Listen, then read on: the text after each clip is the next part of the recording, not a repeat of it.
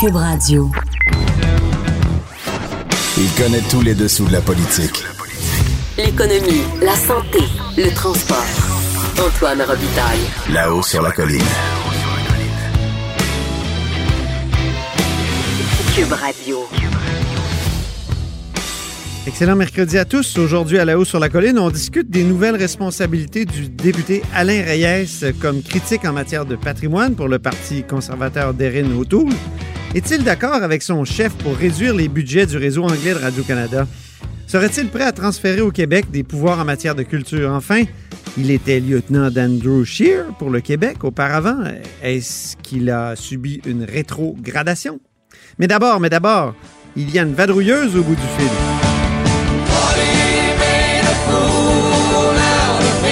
Bonjour Claudie Côté, Bonjour Antoine. nouvelle collaboratrice à cette antenne. Oui, avec plaisir, avec plaisir. Plaisir partagé. Tu es aussi la nouvelle correspondante parlementaire pour TVA. Et là, tu étais tout à l'heure euh, à la sortie du caucus de Québec solidaire.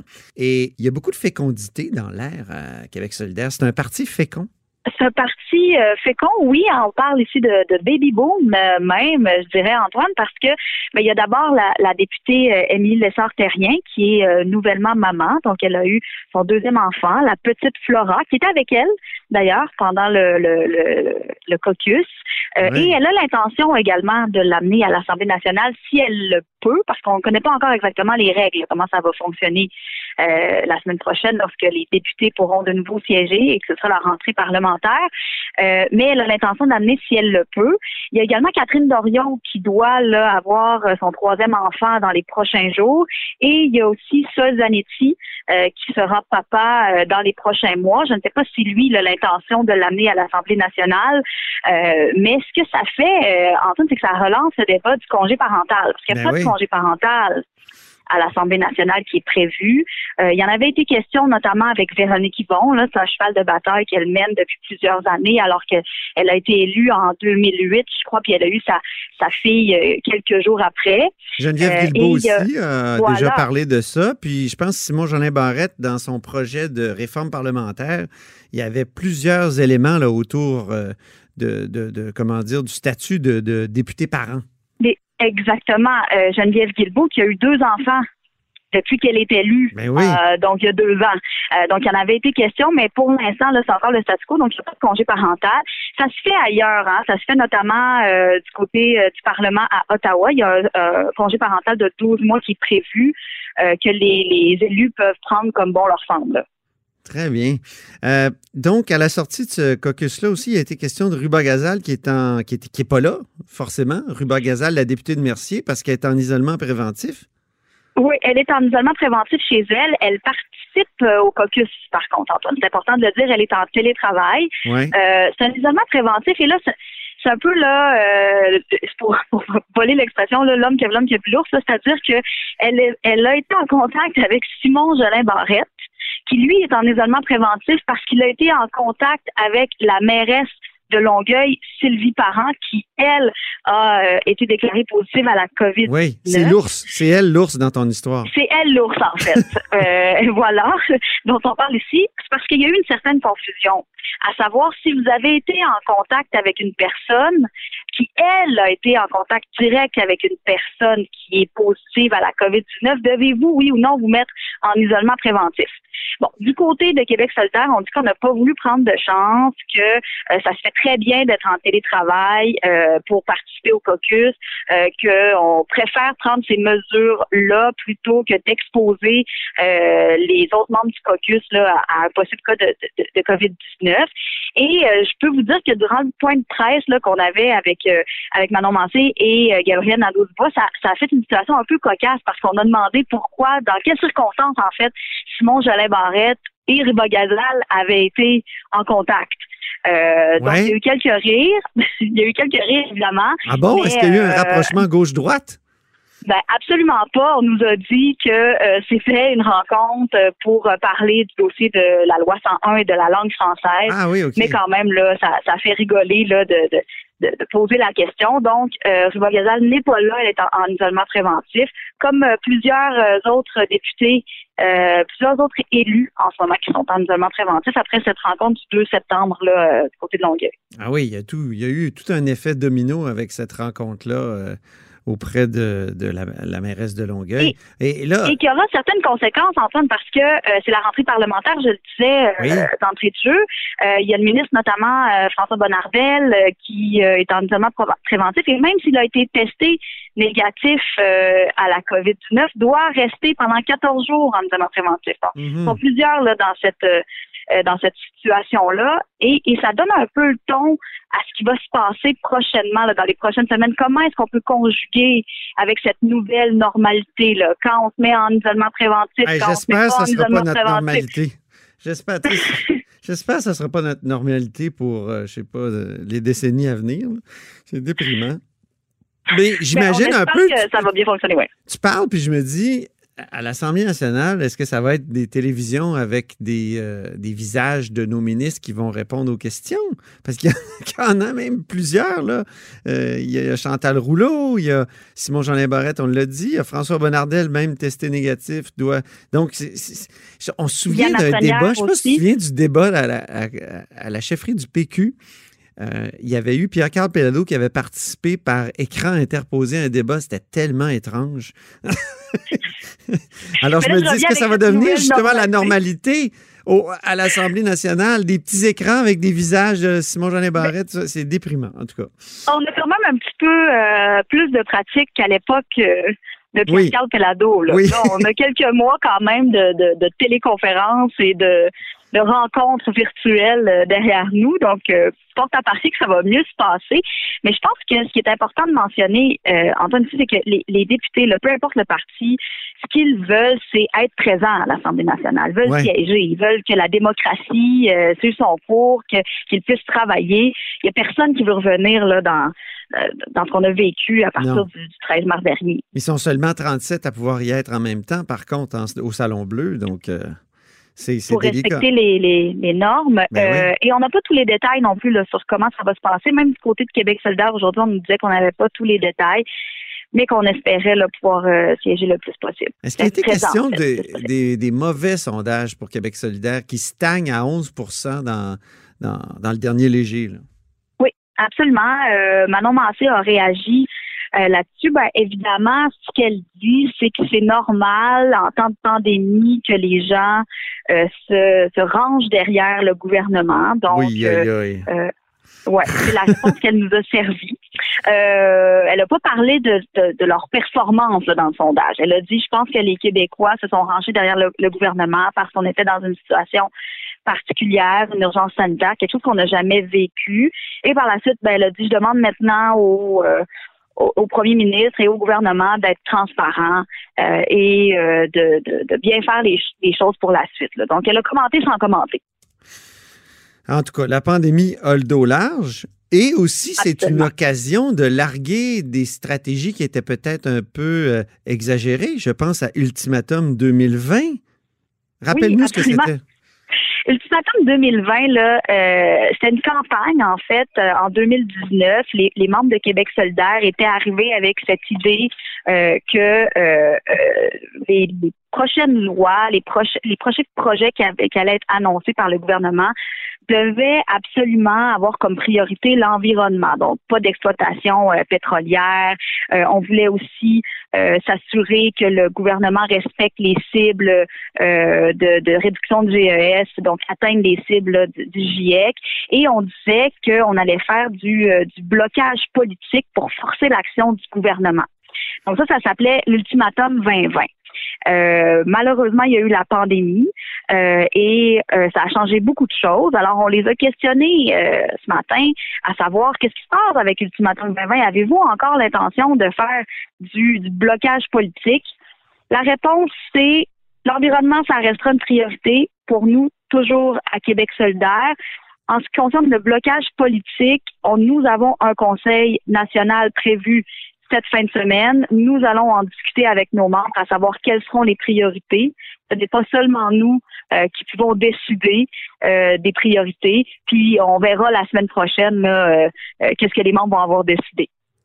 Bon, on a bien hâte de savoir ce qui se passe avec ça parce que si QS mettait à réaliser finalement sa, sa menace ça bloquerait le Parlement carrément pour je ne sais pas combien de, semaines. Là. Il menaçait de, refuser tous les consentements. En tout cas, c'était vraiment radical.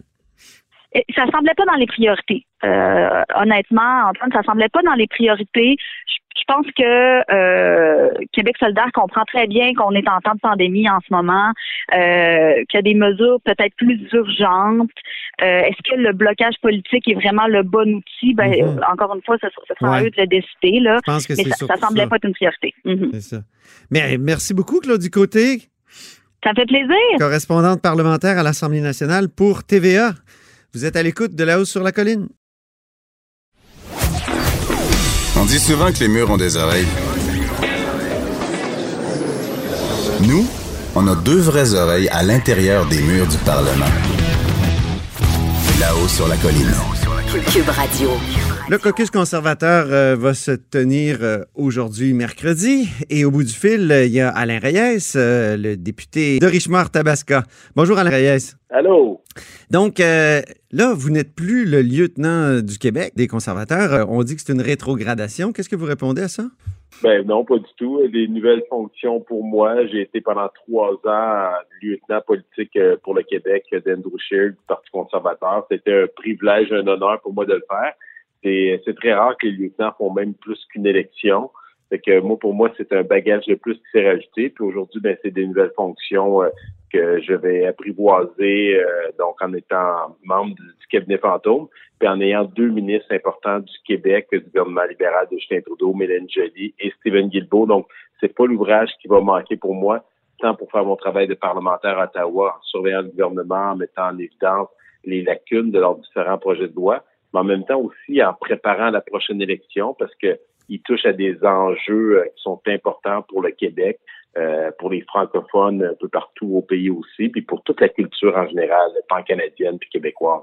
Oui, la culture, euh, on peut pas dire que c'est un milieu naturel pour vous. Ça vous fait pas bizarre comme ça de devenir porte-parole en matière de patrimoine? Pas du tout. Puis on peut penser à l'environnement aussi où euh, les gens ne, nous associent pas nécessairement comme des grands défenseurs de ça, malgré euh, toute, notre, volonté euh, d'aller de l'avant, de reconnaître les enjeux climatiques que, nous avons devant nous, les défis qui sont là. Donc, c'est un défi qui est peut-être un peu plus grand parce qu'il va falloir vendre nos politiques, il va falloir peut-être changer cette mauvaise perception que les gens ont. Mais euh, non, puis c'est, c'est le fun parce que même dans ma propre circonscription, j'ai des amis qui sont dans le milieu culturel puis qui me disent Alain, c'est une belle opportunité pour toi de, d'approfondir tes connaissances dans ce domaine-là et euh, d'influencer du mieux possible mon organisation afin que dans la prochaine plateforme électorale, il y ait des enjeux spécifiques.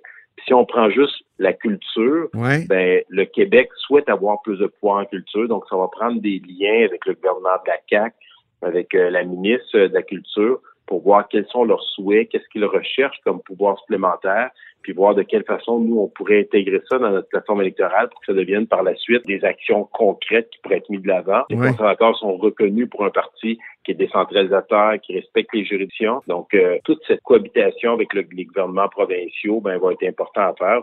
Donc, peut-être que mes, mon expérience, mes liens avec cette famille politique pourront peut-être m'aider à essayer de tisser des liens rapidement avec eux en vue d'une élection qui pourrait arriver n'importe quand. Erin O'Toole est agacé par Radio-Canada, voudrait euh, réduire un peu son, son rôle, son ampleur et aussi réduire les budgets. Euh, vous êtes d'accord avec ça? Ben, je tiens à faire une distinction. C'est pas Radio-Canada, mais bien CBC particulièrement, euh, dans lequel il veut restreindre les subventions qu'ils ont dans certains secteurs. J'ai pas tous les détails exactement parce que tout ça va se peaufiner, mais au niveau de Radio-Canada euh, français euh, ici au Québec, euh, je ne crois pas que c'est vers ça que l'on s'en va. Naturellement, toute la question du fond des médias, de l'aide, il a été catégorique là-dessus. Il veut laisser une libre concurrence entre les différents médias et euh, que le gouvernement ne s'ingère pas de ce côté-là. Qu'est-ce qu'il veut dire quand il dit que la CBC est hors de contrôle? La CBC est hors de contrôle, dit-il dans un tweet. Oui, ben, je ne vais pas vous dire en détail parce que c'est pas qu'un dossier, comme je dis, là, j'en prends connaissance. CBC, je suis pas un grand adepte de CBC. Euh, au Québec, il n'y a pas grand monde, je pense, qui, euh, qui suivent euh, cette radio, cette télévision-là. Mais quand je pense on parle d'ordre de contrôle, il veut surtout dire que là, lorsqu'on regarde des codes d'écoute, on regarde les sommes investies par le gouvernement, euh, c'est disproportionné, je pense, par rapport au travail qu'ils font. Puis il y a aussi le fait que dans le Canada anglais, il y a une plus grande compétition aussi. Donc au Québec, on peut comprendre que bon, il y a, il y a Québécois, TVA, il y a Radio-Canada, bon maintenant il y a Novo, mais euh, dans le Canada anglais, il y a beaucoup plus de choix, d'opportunités pour les gens. Donc une saine compétition euh, peut-être serait plus propice entre des entreprises privées pour offrir le service et faire en sorte que strictement que ce qui est d'intérêt public puisse être subventionné, non pas les, émissions euh, d'intérêt plus, euh, je dirais, populaires, de variété, euh, et là, de faire une compétition déloyale entre le public versus le privé. Oui, il devrait y avoir peut-être plus d'émissions d'histoire du Canada, du Québec et tout ça. Seriez-vous d'accord avec ça? Ben, je pense personnellement, c'est un peu le rôle d'une télévision publique, c'est d'avoir peut-être des, de mettre en place des programmes qui sont peut-être plus difficiles à financer au niveau euh, du privé, des commanditaires. Euh, on peut penser à tout l'aspect international aussi, d'information internationale, mais quand on tombe dans les émissions de variété, ben je pense que cette question-là est tout à fait légitime. Jusqu'à où on va aller, bon, on verra dans la plateforme électorale, mais est-ce normal qu'une émission de variété un dimanche soir euh, dans un réseau privé versus un réseau public, le réseau public qui a accès à l'argent des contribuables versus le réseau privé, puis les deux, en même temps, puissent aller chercher de la publicité. Donc, c'est la même enveloppe que les compagnies distribuent euh, dans les différents réseaux. Fait que je pense que toutes ces questions-là sont tout à fait légitimes, particulièrement dans cette situation-là où on va devoir reprendre les rênes des finances publiques, donc euh, de faire un certain ménage, de faire des choix euh, stratégiques de ce qu'on doit garder, ce que l'on doit couper. Donc, ça va, ça va être un exercice très rigoureux à faire. Puis, j'ai bien hâte de voir euh, où on va arriver avec ça en vue de la prochaine campagne. Mais une chose est claire, les gens qui ont vu Renault Tour euh, aller depuis deux semaines savent qu'il n'y a aucune ambiguïté dans son discours. Il dit les choses, il les nomme. Euh, et je pense que les gens vont pouvoir se faire une tête par la suite lorsqu'il viendra le temps de voter. Le Devoir nous apprenait hier que le Québec a de plus en plus recours au gaz de schiste qui vient de l'étranger. Et euh, mhm. l'Association euh, de l'énergie du Québec a envoyé un communiqué hier pour dire que, au fond, c'était tout un paradoxe. On refuse d'exploiter le gaz de schiste ici au Québec.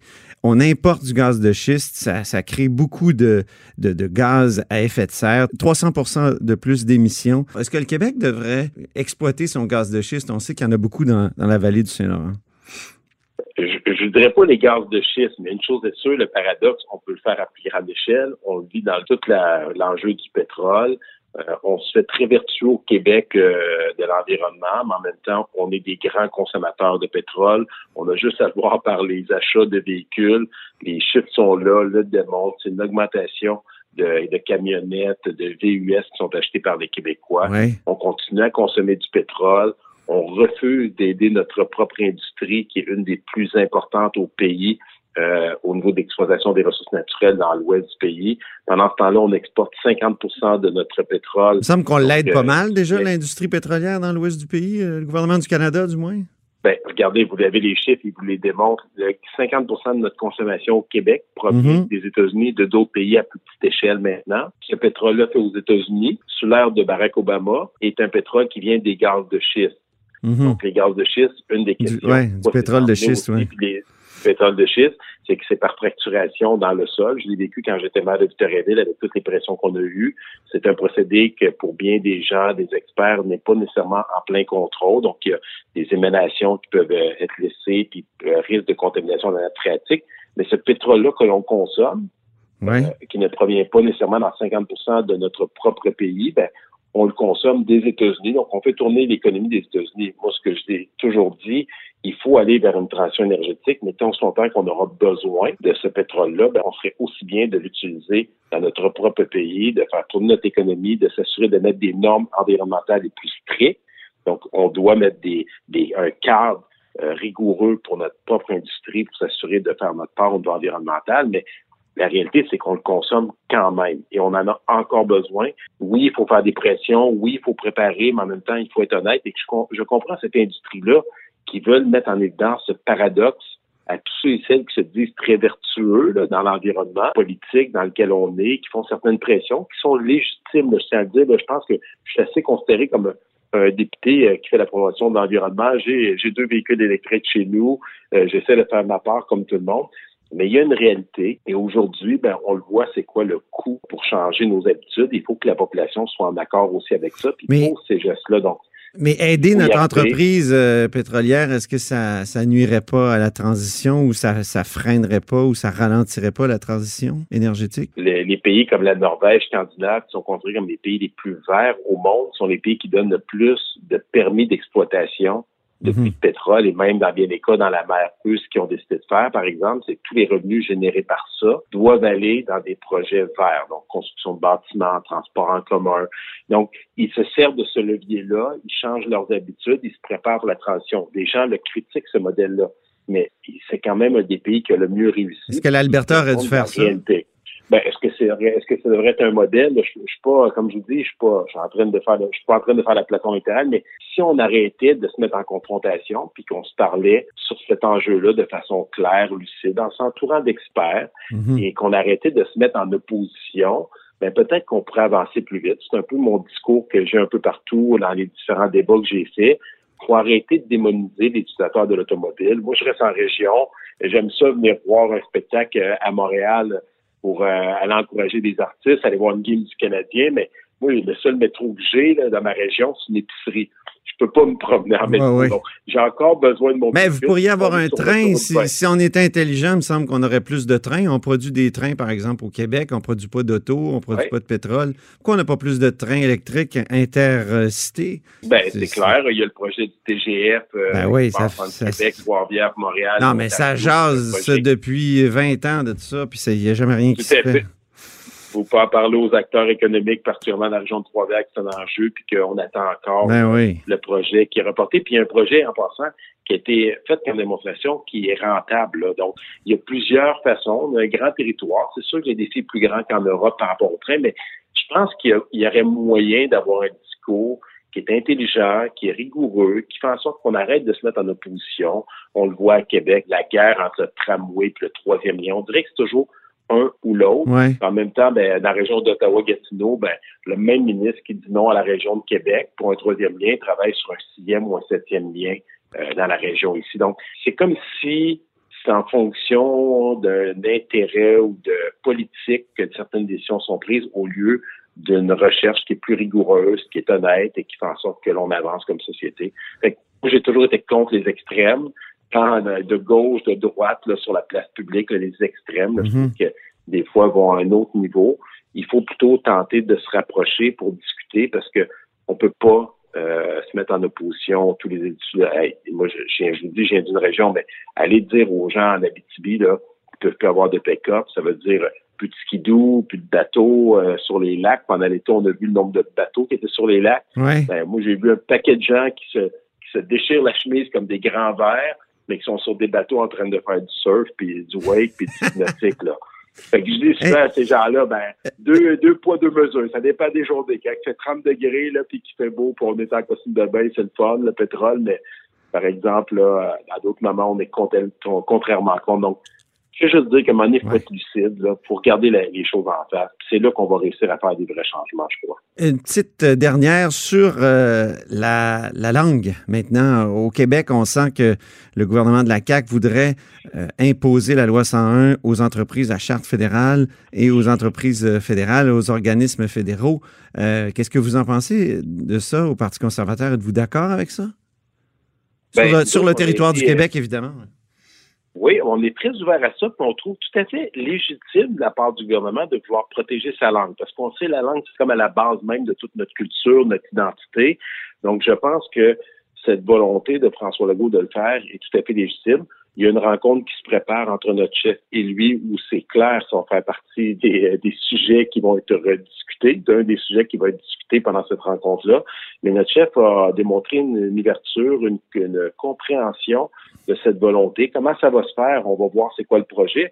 On peut aller plus loin. Là, on parle de on parle des entreprises euh, sous juridiction fédérale, mais même les entreprises sous excusez-moi, juridiction provinciale, ça ne veut pas dire que c'est jojo partout. Là. Quand on dit que 40 si je ne me trompe pas, le dernier chiffre des entreprises à Montréal, tout se passe en anglais.